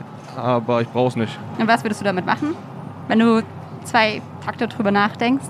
Ja, dann äh, würde mir natürlich ein schönes Leben machen, aber würde aber genauso auch versuchen, anderen ein schönes Leben zu ermöglichen oder anderen zu helfen. Das, das ist ganz klar, weil 25 Millionen ist eine Summe, das Geld klar, manche kriegen es hin, aber ich könnte das gar nicht, würde es gar nicht schaffen, für mich auszugeben. Ähm, klar, wäre ja auch gelungen, wenn ich sage, ich, ich äh, mache mir damit ein schönes Leben, aber genauso gut kann man sehr gut dann auch anderen damit helfen und das würde ich auch dann sehr gerne damit machen. Aber ich gehe davon aus, dass ich nie so viel Geld besitzen werde. Würdest du dich als reich bezeichnen? Ja. Ab wann würdest du jemanden als reich bezeichnen? Boah, schwer zu sagen. Also reich, zu, ich bin reich, weil ich äh, weil ich gesund bin und eine gesunde Familie habe und natürlich auch, weil ich äh, mir viele Sachen leisten kann, die, die mir Spaß machen. Und äh, für mich ist immer Luxus so, dass ich sage, ich kann mir das kaufen, was ich gerade will, wo ich, wo ich Lust drauf habe und muss nicht drüber nachdenken. Was ist das Letzte, was du dir gegönnt hast, wo du sagen würdest, das war so ein Luxus, den habe ich mir geleistet? Das war jetzt nach der Karriere. Wir sind halt eine Woche in Urlaub gefahren und dann haben wir uns den Luxus gegönnt, weil es so schön war, einfach nochmal drei Tage hinten dran gehangen. Weil wir es konnten, weil wir die Zeit hatten und weil wir uns das auch leisten können. Und äh, das ist dann für mich auch Luxus zu sagen, komm, wir bleiben einfach noch mal drei Tage länger. Wo wart ihr da? In Österreich. Und wart da dann so wandern und Käsespätzle ja, auch, auch wandern, aber auch viel, das war ja für die Kleine, das Jahr war ja auch, äh, durch Corona war ja wenig möglich, was Babyschwimmen und Sachen, solche Sachen betrifft.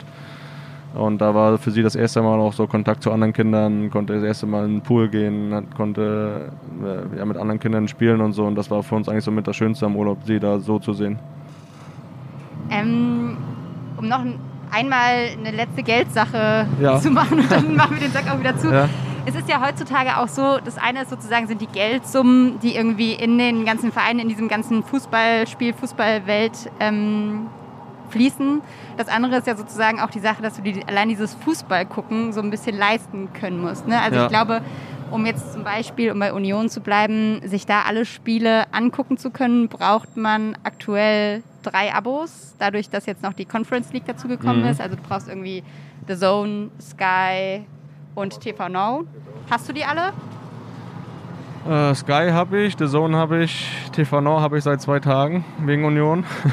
äh, ja, ist natürlich hat auch das, ja, hat ja auch so diese Dimension angenommen, ne? dass man jetzt äh, wo gar keinen Überblick mehr hat, wo was läuft und sich erstmal informieren muss, was man wo gucken kann und dann äh, das war ja schon, ich fand das schon schwierig, als es war ja eine Zeit lang nur Sky, dann war es irgendwann auch Sky und The Zone, die sich äh, Bundesliga so ein bisschen geteilt haben.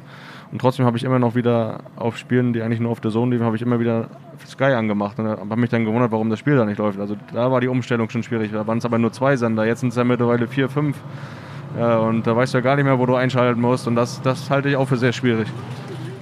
Schwierig im Sinne von eigentlich nicht mehr vertretbar, weil sich irgendwie da der Fußball auch entkoppelt? Ja, total. Also äh, ich kenne mich da nicht aus mit dieser Rechteverteilung und äh, aber im Endeffekt ist es zu viel, ja, zu viele Plattformen und zu viel Durcheinander und auch nicht und mehr. Kostet nicht, ja auch einfach, ne? Also es, ja, es auf einer Seite kostet, es ist nicht mehr übersichtlich und es ist auch nicht mehr dieses Entspannte, zu sagen, ich mache jetzt einen Fernseher an, mache den Sender und schau Fußball, sondern du guckst überall rum, wo läuft das jetzt und dann machst du es an, hast aber kein Abo dafür, dann überlegst du, schließe ich da jetzt ein Abo ab, muss ich wieder monatlich bezahlen und das ist auf jeden Fall zu viel, ja.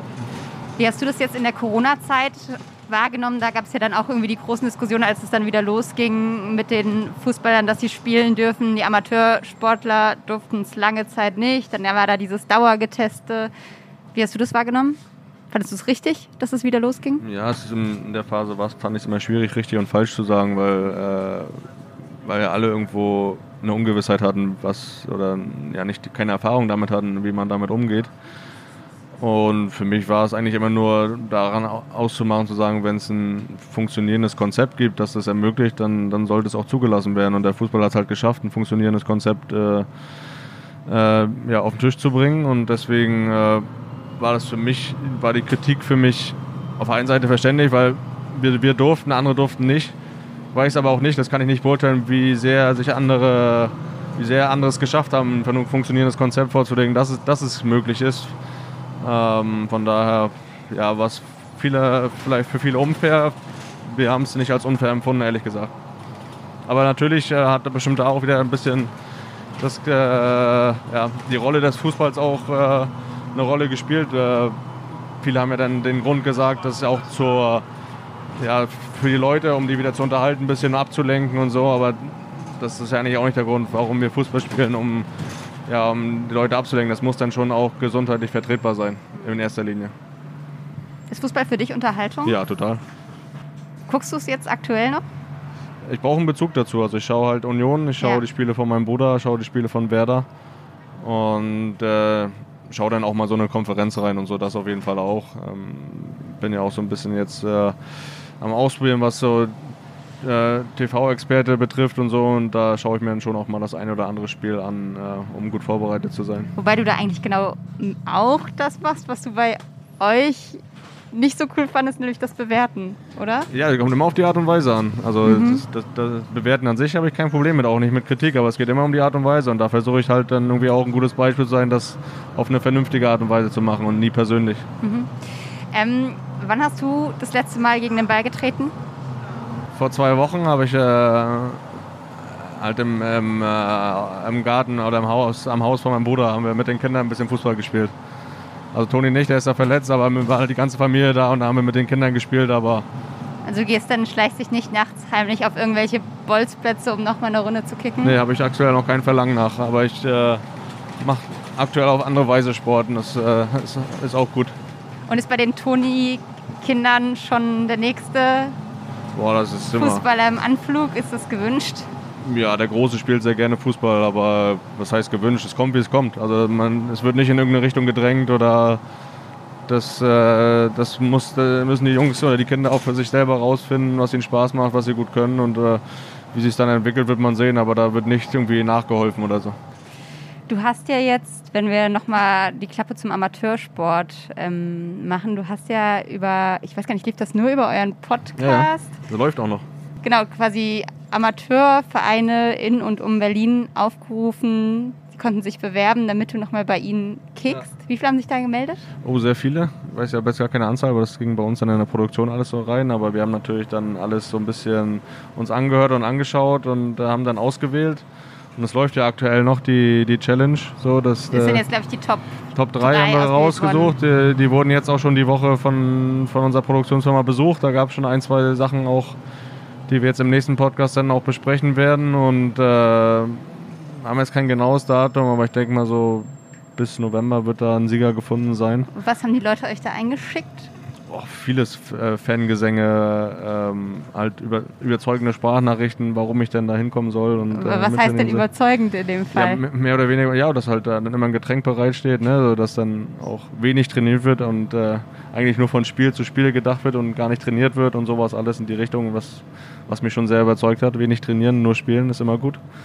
Dass äh, kein Leistungsdruck herrscht. Und, Haben sich äh, auch Frauenvereine gemeldet eigentlich? Nee, leider nicht, leider nicht könnte man vielleicht an der Stelle nochmal ja, appellieren, ja. dass ich beim Nein, aber das Mal war für, für, mich oder auch für uns so eine Sache, das wollen wir unbedingt äh, auch machen und so ein bisschen auch eine Geschichte draus machen, einfach um, um auch dem Amateurfußball nahe zu sein, ne? weil das ja auch, weil wir auch daherkommen. So, da hat jeder irgendwo angefangen und das ist für uns auch wichtig, denen, denen irgendwo auch eine Plattform zu, zu bieten und ähm, das macht großen Spaß. Äh, wir freuen uns, oder ich freue mich auch sehr, dass da sich viele gemeldet haben und freue mich auch darauf, wenn ich dann da mal äh, vor Ort sein kann und äh, mittrainieren kann.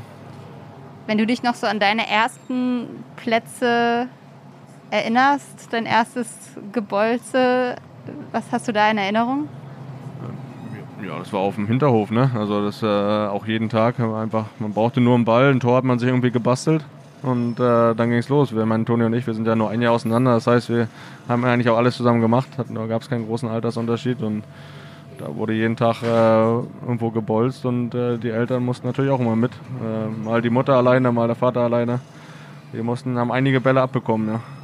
Die standen dann im Tor, oder wie? Genau, die mussten im Tor und äh, immer draufgeschossen und gut, dann sind wir irgendwann wieder rein und dann haben wir halt in der Wohnung noch ein bisschen weiter gespielt. Ne? Da ist auch die eine oder andere Lampe zu Bruch gegangen, aber haben wir mittlerweile alles ersetzt. Würdest du sagen, dass damals Toni auch sowas wie dein bester Freund war, dadurch, dass ihr nicht so viele Freunde, wie du gesagt hast, hattet? Ja, total. Also wir haben, wir haben wirklich alles zusammen gemacht. Deswegen äh, war es auf jeden Fall so, ja. Also in der ganzen Jugend, das, äh, da gab es keinen anderen oder keinen anderen als uns beiden. Und dann ist er weggegangen. Ja, dann ist er mit 16 weg. Das war natürlich für, und für die ganze Familie schwer. Allein schon, weil er ist ja nach München, also ist ja nicht mal gerade nebenan so. Es war dann schon auch sehr weit weg von Rostock. Und für mich, klar, habe ich meinen, meinen Bruder, meinen besten Freund verloren, mit dem ich jeden Tag äh, verbracht habe und äh, Spaß gehabt hatte. Auf der einen Seite war man natürlich stolz und hat sich auch für ihn gefreut. Auf der anderen Seite hat er natürlich brutal gefehlt. Aber ähm, im Nachhinein auch eine, eine gute und wichtige Entscheidung. Ich glaube, deine Mama hatte ja dann irgendwie lange noch für vier Leute gedeckt. Ja. Das klingt ein bisschen creepy, ehrlich gesagt. War es das auch? Hast du das so empfunden? Also war da irgendwie so ein ja, sie hat das. Toni-Geist, der da noch so rumgeschwebt Naja, für sie war es sehr schwer, dass der. Er, also, ich kann das jetzt noch nicht nachvollziehen, weil mein, Ja. meine Kleine ist eins, wenn die wird auch irgendwann aus dem Haus sein, wie schwer das ist. Aber ich kann, für sie war es irgendwie mit am schwersten, dass der, der Große, der Erste aus dem Haus war. Und da hat sie schon sehr lange gebraucht. Und das war irgendwie eine Gewohnheit, dass sie für vier gedeckt haben, hat, weil wir immer zu viert dann gegessen haben, aber waren halt nur noch drei da. War für mich halt mehr Essen da, aber auch gut. Und was hat sich für dich dann verändert? Also ich stelle mir vor tatsächlich so, ja, du ich machst habe alles bekommen, was ich wollte dann. ne, so dieses, du bist irgendwie komplett in den Fußball eingetaktet, hast jetzt nicht 10 Millionen Freunde Ja. und dein Bester ist weg. Dann ist man doch erstmal auch echt krass einsam. Ja, das war auch so. Also klar, man hatte ja immer noch genug zu tun mit Fußball und Schule und so, war genug unterwegs, war nicht so, dass man jetzt dann nur zu Hause gesessen hat, aber klar, total gefehlt. Also das, das war auch eine schwere Zeit, da musste ich mich auch erstmal dran gewöhnen, aber in der Zeit hat man auch dann schon auch gelernt oder vielleicht dann auch offener für andere zu sein, ne? dass man dann auch, aber man braucht jetzt auch andere Kontakte, weil ist halt, er ist halt nicht mehr da. Und äh, ich weiß aber, es, es war, es war natürlich war es schwer, aber ähm, war dann halt irgendwann so, man hat es dann auch akzeptiert. War das für dich ein krasses Ding, dass da Uli Hoeneß angerufen hat? Ja, es war für uns auch nicht, irgendwie kam uns auch nicht real vor, also nicht Real Madrid, sondern real, kam uns auch nicht real vor. real vor, dass der auf einmal anruft und äh, ja, Toni war irgendwie immer der Beste in seinem Jahrgang, hat einen Jahrgang älter gespielt, hat irgendwie bei jedem Turnier wurde er bester Spieler, bester Torschütze, keine Ahnung was. Es war irgendwie abzusehen, dass er diesen Weg nimmt. Und äh, wenn es dann aber soweit ist und so jemand anruft, die haben uns ja auch nach München eingeladen zu einem Champions League-Spiel als ganze Familie, haben uns mit denen da auch getroffen. Das, das ist wie eine andere Welt gewesen für uns. Und äh, das war auch da, wo wir das erste Mal geflogen sind in unserem Leben nach München. Ähm, das war dann auch schon eine besondere Zeit für uns als ganze Familie. Ja. Ich glaube, du wurdest diese Frage schon echt aufgestellt, aber so dieses, dieser kleine Bruder sein von, auch dass ich es jetzt wieder sage, Ja. so, ne? Ähm, ist es was, also ich, ich glaube, Neid, das war ja bei euch irgendwie nie ein Thema, du hast ihm das immer von vollem Herzen gegönnt oder sowas, aber ist es, was macht es so mit einem, wenn man dieses ständig dann doch wieder irgendwie jemand damit um die Ecke kommt? So, ist es, Ja, mein, wir, wir sind ja Menschen, wir gewöhnen uns ja mal an viele Sachen. Ja. Das hat mich ja wirklich meine ganze Karriere auch begleitet, dieses Thema. Und es hat mich, klar, in jüngeren Jahren hat es mich schon genervt und auch ein bisschen belastet, so immer diesen Vergleich zu haben. Ähm, es hat sich nie negativ auf unsere, unsere Beziehung ausgewirkt, das hätten wir auch nicht zugelassen. Ähm, aber für mich persönlich war es klar was schwer, weil immer der Vergleich da war und das, den Vergleich standzuhalten mit einem Weltklasse-Spieler ist halt schwierig. Und ähm, da machst du als jüngerer Spieler schon Gedanken. Das habe ich aber irgendwann, wie gesagt, habe ich mich daran gewöhnt und habe das auch, habe mir da keine Gedanken mehr drum gemacht, einfach weil es keinen Sinn macht. Also es, äh, warum er gesagt, also wie ist den Bereich, in Toni gespielt hat, auf diesem Niveau oder auf den er auch aktuell noch spielt, da spielen ja 2%. So. Und wie hoch ist die Wahrscheinlichkeit, dass in einer Familie zwei davon sind? So, das ist ja schon mal komplett ausgeschlossen. Und warum soll ich mich mit ihm vergleichen? Ich kann mich mit anderen im Fußball vergleichen vielleicht, aber doch nicht mit diesem Niveau, was nur die wenigsten erreichen. Und den Weg habe ich irgendwann für mich gefunden, dass mich das nicht mehr belastet. Und äh, deswegen äh, verstehe ich die Leute auch. Es liegt ja nahe der Vergleich irgendwo, äh, wenn, man, wenn man den gleichen Namen hat und äh, aus einer Familie kommt. Aber ich habe den Vergleich eigentlich dann nie mehr gemacht. Hättest du überhaupt tauschen wollen? Ich meine, ich glaube, viele gehen einfach davon aus, so man will dann automatisch das auch haben, man möchte gerne bei Real spielen, Weltmeister werden, sonst auch was. Aber es ist ja auch ein Preis, den man immer dafür zahlt. Hättest du den überhaupt zahlen wollen, wenn du genau das gleiche Talent gehabt hättest wie er? Ja, also ich, klar, wenn ich irgendwann ein Angebot von Real Madrid bekomme, wäre ich auch hingegangen. So.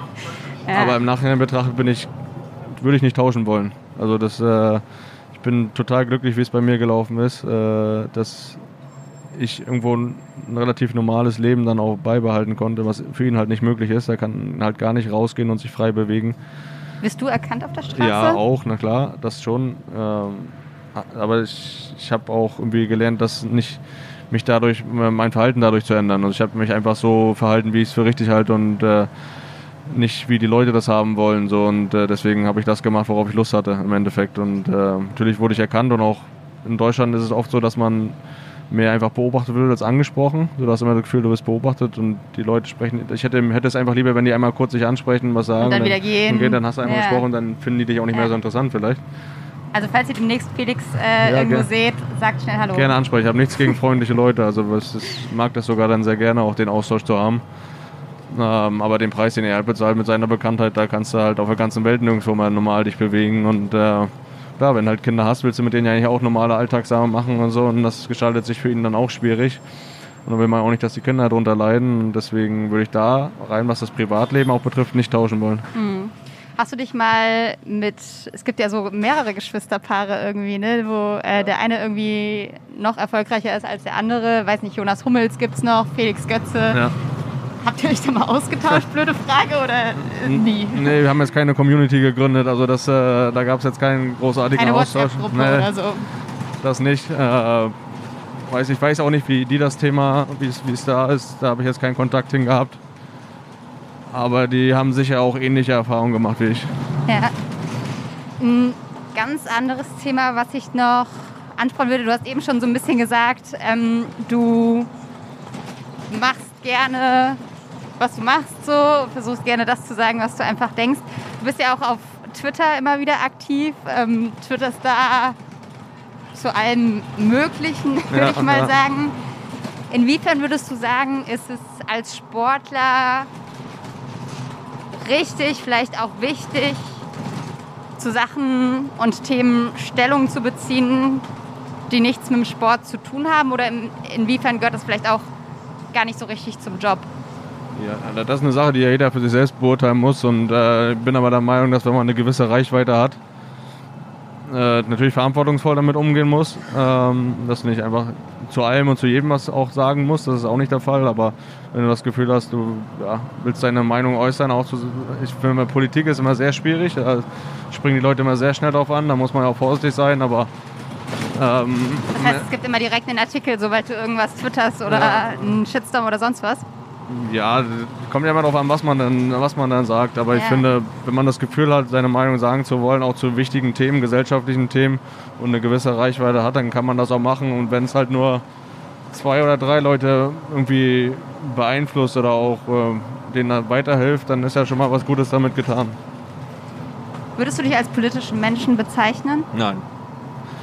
Das, äh, ich finde Politik sehr schwierig, weil ich, ich äh, weil das für mich alles sehr unverständlich ist. Das ist so, man, ich finde, den Leuten wird nicht vermittelt, was da vor sich geht und was äh, oder Sachen auch äh, inhaltlich gut dargestellt, äh, was, äh, was, was gemacht wird und wie was gemacht wird.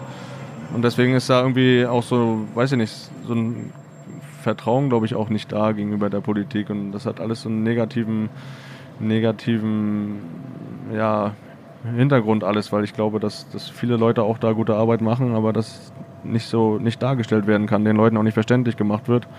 Deswegen kann, würde ich mich nicht als politisch bezeichnen, War, weil ich es einfach nicht verstehe. war das so denn bei euch zu Hause? Ich ahne die Antwort, wenn immer über Fußball geredet Ja. wurde, wurde wahrscheinlich nicht so super viel über Politik geredet. Ja. Oder war das am Küchentisch irgendwie mit ein, Nee. mit ein Thema? Gar nicht. Also da wurde Sport anstatt Tagesschau geschaut, sagen wir mal so. Würdest du sagen, du selbst warst, was warst du so für ein Schülertyp? Äh, ja, komm schon irgendwie durch. Komm schon. Also nicht gelernt und gerade so durchgewurschtelt oder nicht gelernt und trotzdem äh, gute Noten geschrieben oder nee, wie war? Nicht gelernt, nicht mehr gemacht als nötig und äh, durchschnittlich durchgekommen. Hattest, du hast Abi auch? Fachabitur habe ich gemacht, gemacht. Ja. Das habe ich aber auch ehrlich gesagt mehr oder weniger geschenkt bekommen, weil zu der Zeit in Rostock ja schon so meine ersten Profispiele gemacht habe und auch gar nicht mehr so oft in der Schule war und die irgendwann gesagt haben, komm, mach einfach und kriegen wir schon hin und hat dann auch geklappt. Danke an die Danke an, die, an ja, dieser Stelle. Da bin ich auf ewig dankbar auf jeden Fall. Ja. Hast du irgendwann mal in deinem Leben den Punkt gehabt, wo du darüber nachgedacht hast? Das ist ja auch immer so eine Frage, die da dann irgendwie beim Profisport noch mit reinspielt. Was kommt danach, ähm, wenn ich gegebenenfalls nochmal was anderes machen will?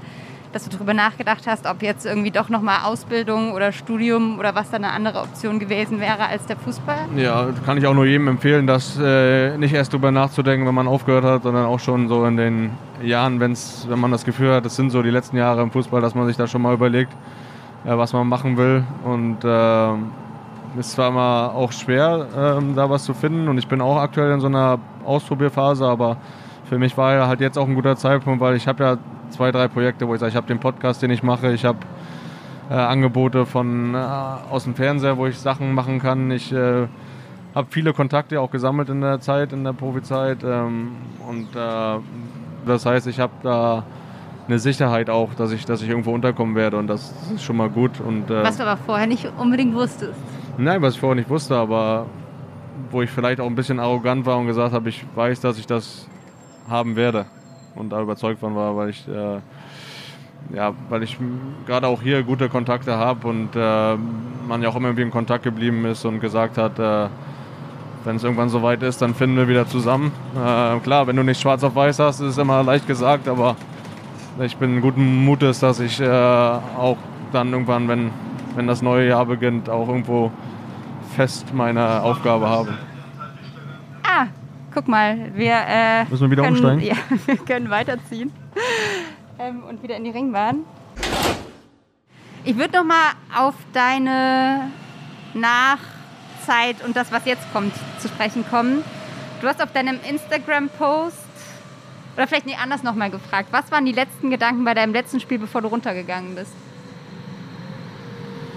Boah, schwierig. Also, du warst dir noch nicht ganz sicher, ob du aufhörst, ne?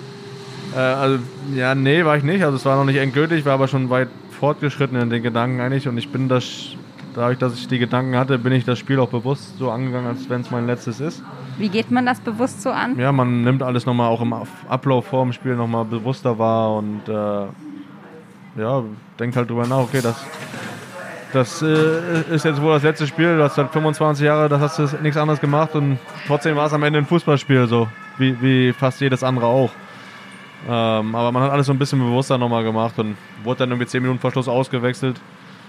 Und das war dann schon so ein Moment, wo ich sage, jetzt, das war's wohl. So, und, aber es ist auch wieder so eine Leere im Kopf dann, wo man gar nicht das so in Worte fassen kann, was man da so denkt. Ich habe auf jeden Fall beim Rausgehen nochmal so, als ich auswechseln wurde, den Rasen nochmal angefasst und ja, das war's. Hat es irgendjemand gemerkt? Hat dich irgendjemand angesprochen und gesagt, heute war irgendwie ja, emotional? Hatte, ja, der Trainer wusste, ich, der Trainer kannte meine Gedanken so und äh, wusste das schon, aber sonst glaube ich, äh, ja, ich, wie gesagt, hatte auch meinen Eltern vor, das hatte ich auch, da hatten wir schon drüber gesprochen, die hatten das auch so ein bisschen als letztes Spiel dann gesehen. Ähm, aber natürlich, meine Frau wusste auch Bescheid. Aber es war am Ende, wie gesagt, dann trotzdem irgendwie nur ein Fußballspiel. Wie ärgerlich war es, das letzte Spiel dann mit einem Abstieg zu beenden? Ja, das ist natürlich auch so, äh, das natürlich ist es bitter. Also das ist keine Frage, dass so will man eigentlich seine Karriere nicht beenden. Aber das hat trotzdem meine Entscheidung nicht beeinflusst, zu sagen, okay, ich bin jetzt abgestiegen, ich muss jetzt nochmal ein Jahr dranhängen, weil so kann ich nicht aufhören. Das war auch nicht der Fall.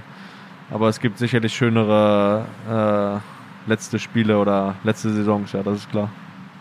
Ist das was, was dich nochmal so richtig dann überhaupt berührt hat, wenn du wusstest, du bist danach ja, eh weg? Ja, total. Nein, das, das, das, hat mich schon auch mitgenommen, weil äh, äh, das auch gar nicht so um mich persönlich ging. Es geht ja dann um den ganzen Verein, um, auch um, um die Leute da und das, äh, das ist äh, nicht schön. Das will man, will man nicht miterleben, das will man denen auch nicht antun. Aber im Endeffekt ist es halt Sport ne? und es gibt immer irgendwo Gewinner und Verlierer und wir waren halt die Verlierer mit, Braun, mit Braunschweig und äh, man es auch nüchtern betrachtet, war es auch nicht unverdient, dass wir abgestiegen sind. Du hast auf deinem Instagram-Kanal bei deinem Abschiedspost geschrieben, das richtige Leben würde anfangen, wo der Fußball aufhört und dass jetzt das richtige Leben beginnt. Und ich habe mich gefragt, was wohl das richtige Leben ist. Ja, das frage ich mich auch noch in der Phase. Ich bin ja gerade in der Findungsphase, aber ich fand das ein ganz schönes Zitat. Ich glaube, Günther Netzer hatte das mal gesagt, als er aufgehört hat.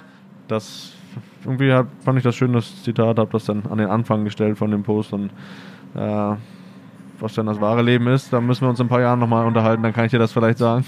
Was sind denn so jetzt in den ersten Wochen die Sachen gemacht, die du gemacht hast, die du vorher nicht gemacht hast? Ähm, Die Party von gestern Nacht, um den Kreis wieder zu schließen, ja, wahrscheinlich. das auch. Äh, war auch nicht die erste Party in den Monaten jetzt, aber Wie viele Partys waren es denn in diesen Monaten? ja, ein paar waren es. Alles, was halt möglich war jetzt, habe ich dann auch mal mitgenommen. Aber was, gemacht, was ich gemacht habe, ist zum einen, war ich das erste Mal seit 15 Jahren auf dem Geburtstag von meinem Opa. Dann äh, habe ich mir immer vorgenommen zu sagen, dass, weil es immer in der Zeit war, so man hat ja, wir haben Freunde eigentlich in ganz Deutschland verteilt und äh, die haben einen immer besucht in der Zeit, man konnte die aber nicht besuchen und dann bin ich äh, einmal eine Woche einfach losgefahren, habe so eine Deutschland-Tour gemacht quasi und habe ein paar Freunde abgeklappert, um die einfach mal zu besuchen und denen was zurückzugeben, ähm, was ich sonst nie machen konnte und da habe ich mir halt die Zeit dafür auch mal genommen. Und Essen ist wahrscheinlich auch ein Thema. Ja, aber mittlerweile ähm, habe ich festgestellt, dass es schon auch Sinn macht, sich weiterhin gesund zu ernähren. Weil ich habe die ersten vier Wochen, glaube ich, einfach alles gegessen, was, was ich wollte. Und da hatte ich schon ein bisschen zugenommen. Und dann habe hab Und ich wa so, was heißt ein bisschen? ja, vier, fünf Kilo habe ich in vier Wochen schon geschafft. Und dann hatten wir mal so ein Familienshooting gemacht, Fotoshooting mit der Kleinen und so. Und dann habe ich die Bilder gesehen und dachte, oh, da muss ich mal wieder was tun. So, und dann äh, hatte ich aber innerhalb von zwei Wochen auch das schon wieder runter gehabt. Das ging dann bei mir Gott sei Dank auch relativ schnell. Und äh, wir versuchen uns, meine Frau achtet auch auf, drauf, äh, dass wir uns gesund ernähren. Das äh, wollen wir auch un, unser Kleinen so weitergeben. Aber das so gesunde Ernährung ist halt schon ein wichtiges Thema bei uns. Aber man gönnt sich ja trotzdem dann auch mal zwischendurch was, ohne drüber nachdenken zu müssen, ob das jetzt Auswirkungen auf die Fitness hat. Kann man sich in Fußball-Profi-Zeiten was gönnen oder nicht so richtig? Ja, klar kannst du das auch. Und man muss, sage ich immer, man muss dann nicht Feste feiern, wie sie fallen, aber Also ich glaube, Ronaldo ist doch auch so einer, Ja. der so diese krassen... Total. Ich, Ich mein- esse nur Brokkoli gefühlt. Ja gut, aber im Endeffekt ist er jetzt 36 und ist immer noch auf dem Top-Niveau. Das muss man dann, glaube ich, auch machen, gerade um in dem Alter noch so, so zu spielen. Aber ähm, klar kann man sich auch was gönnen. Ist jetzt nicht so, dass du da, äh, klar, einige machen es, aber dass du da so 100 Prozent, äh, klar, du hast ja auch Ernährungsberater im Verein vielleicht oder so, aber die können dir ja auch nur sagen, was gut ist. Da Zu Hause kontrollieren können sie es halt nicht, was du isst. Und ich habe mich immer gesund ernährt, habe mir aber auch gerne mal was gegönnt. Was wären so die Sachen, die du dir gegönnt Ja, hättest? Süßigkeiten, ne? Also ich, ich liebe ja Schoko oder Süßigkeiten. Gummibärchen? Alles. Aber ich, da mache da mach ich keine Unterschiede. Ähm, mittlerweile ist aber so, dass wir das für uns zu Hause gar nicht mehr einkaufen. Äh, aus Selbstschutz. Weil wenn es da ist, dann esse ich es auch. Und äh, ich habe halt immer Schwierigkeiten, wenn ich unterwegs bin und das irgendwo angeboten wird, dann greife ich da auch zu. Aber sobald ich zu Hause bin äh, und wir das selbst in der Hand haben, sozusagen, äh, was wir einkaufen und äh, kaufen es gar nicht mehr ein und äh, fahren da auch ganz gut mit. Und es gibt auch gesunde äh, Sachen, die lecker sind. Das habe ich auch festgestellt. Erzähl mal. Ich mag sehr gerne so Acai Bowls. Das sind diese Beeren, Genau. eigentlich aus Brasilien sind die, glaube ich, ursprünglich. und Ne? äh, die esse ich sehr gerne. Zum einen, ich werde satt davon, das schmeckt mir und ist gesund. Also alles, alles Also positiv. richtig dolle satt machen die auch nicht. Doch, Wenn ich ehrlich. Also, Ja, was weiß ja- ich, was machst ja, du da alles mach- rein? Ja, gefrorene Heidelbeeren, gefrorene Mango, dann Mhm. das Acai-Püree, gefrorene Banane. Dann also noch ein paar Toppings mit Maulbeeren, Goji-Beeren und sowas. Findest du, da nickt er Ja. nochmal bestätigend, findest du 30 ist ja eigentlich ein sehr frühes Ende für eine Karriere. Findest du es zu früh oder gerade noch richtig, um dieses Leben, von dem du noch nicht weißt, was es alles mit sich bringt, zu leben? Es ist weder zu früh noch zu spät, weil ich finde, äh, auch wenn du mit 28 sagst, du hast das Gefühl, du bist glücklich damit, wenn du aufhörst, dann sollst du auch mit 28 machen können, weil man ist ja in dem Alter in der Lage, eine Entscheidung für sein Leben zu treffen. So, und äh, wenn ich sage, ich bin glücklich damit, mit 30 zu sagen, ich höre auf, dann mache ich das.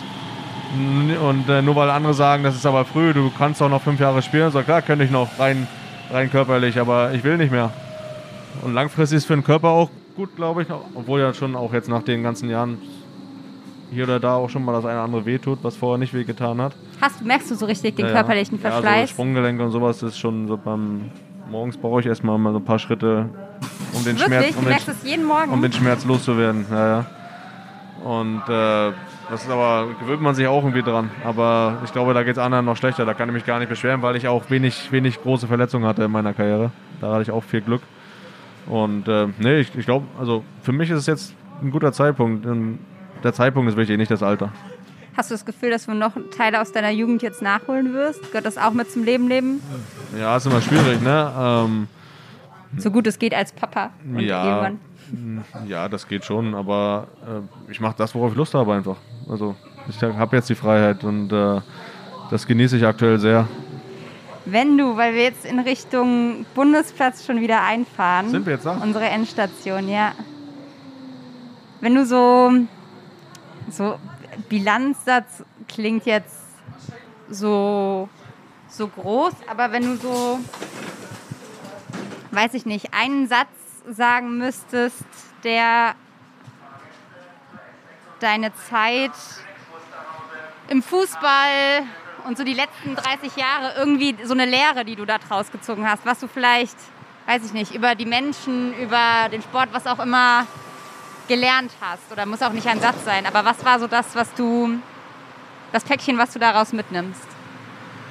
Ähm, ja, dass man mit viel oder mit intensiver Arbeit viel erreichen kann, dass man seine Träume verwirklichen kann, dass Träume in der Realität aber auch anders aussehen und äh, ja, dass man einfach dankbar und demütig bleiben sollte für alles, was man, was man erleben darf. Und war alles, was du reingesteckt hast, war es das wert? Würdest du es heute nochmal so machen? Ja, würde ich so machen. Ähm, Habe ich auch lange Zeit darüber nachgedacht in meiner Karriere schon währenddessen und äh, wenn du, hast ja vorhin nach dem äh, Moment des Abpfiffs gefragt beim, äh, beim Aufstieg. Ähm, ich glaube, den ersten klaren Gedanken, den ich gefasst habe danach, war, äh, dafür hat sich alles gelohnt. Das ist doch ein schönes Schlusswort. Ja. Vielen Dank, Felix, ja. Dass du heute hier warst. Ähm, ich wünsche dir ganz viel Glück bei deiner Haussuche. Ja, danke. Und dann werden die Berlinerinnen und Berliner dich sicher ja häufiger mal hier irgendwo durch die Stadtlatschen sehen. Durch, durch die, mit, dem mit der Bahn werde ich auf jeden Fall nicht so oft fahren, glaube ich, aber. Vielleicht mit dem Fahrrad dann ja. oder mit dem. Was fährst du eigentlich für ein Auto? Äh, ein, ein größeres. Ein größeres. ein größeres äh, elektrisches. Okay. Ach, echt ein elektrisches? Nein. Muss, hätte ich jetzt sagen müssen, aber nein. Ach so. Hm, na gut. Bin da ehrlich. okay. Gut. Ähm, wie auch immer, äh, das war eine Runde Berlin. Vielen Dank, es hat Spaß gemacht. Grüße zu Hause an alle Podcast-Hörerinnen und Hörer. Bis bald. Eine Runde Berlin, der Ringbahn-Podcast vom Tagesspiegel Checkpoint.